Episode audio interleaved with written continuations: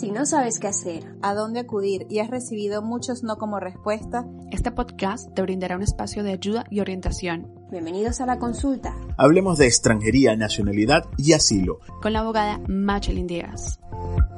Soy Machelin Díaz, abogada especializada en asuntos de extranjería, nacionalidad y asilo acá en España.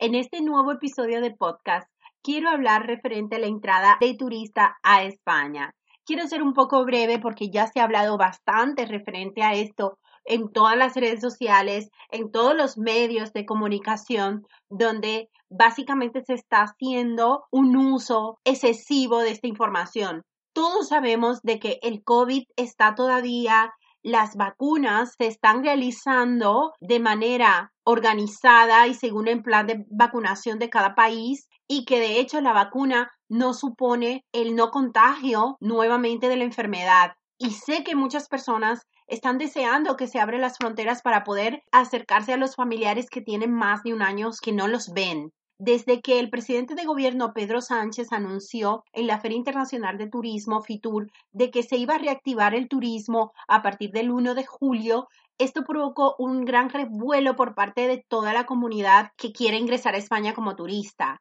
Pero lamentablemente el 29 de mayo se publicó el BOE, una orden 519 barra 2001 por lo que se prorroga la orden 657 2020, por lo que se modifican los criterios para la aplicación de una restricción temporal de viajes no imprescindibles desde terceros países a la Unión Europea y a los países asociados al espacio Schengen. Entonces, aquí se prorroga nuevamente las restricciones de viajes no imprescindibles y solamente se permite la entrada en los casos que ya todos nosotros sabemos que son residentes españoles comunitarios, etcétera. Y ya también sabemos de que solamente dejan entrar como turista sin ningún tipo de requisito, de prueba ni nada de los países Australia, Israel, Japón, Nueva Zelanda, Ruanda, Singapur, Corea del Sur,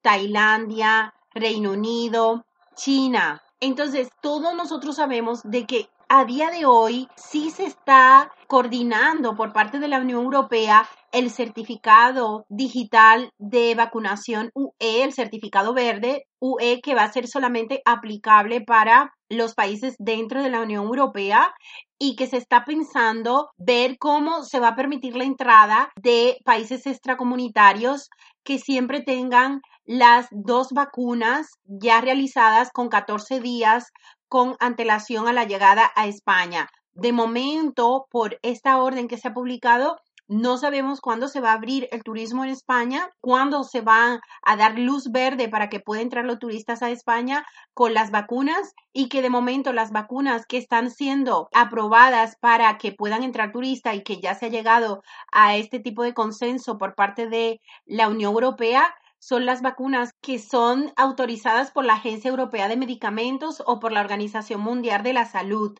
y son las desarrolladas por BioNTech, Pfizer, Moderna, AstraZeneca y Janssen Farmacéutica. También se ha hablado de la vacuna china Sinopharm que es una vacuna que ya se ha dado luz verde para que sea una vacuna aplicada en situaciones de emergencia y que ya ha sido aprobada como una vacuna segura. Por favor, seamos cautos a la hora de decidir emprender el viaje a España, de comprar un, un viaje y esperemos que finalmente salgan estas medidas de manera definitiva para que puedan entrar a España.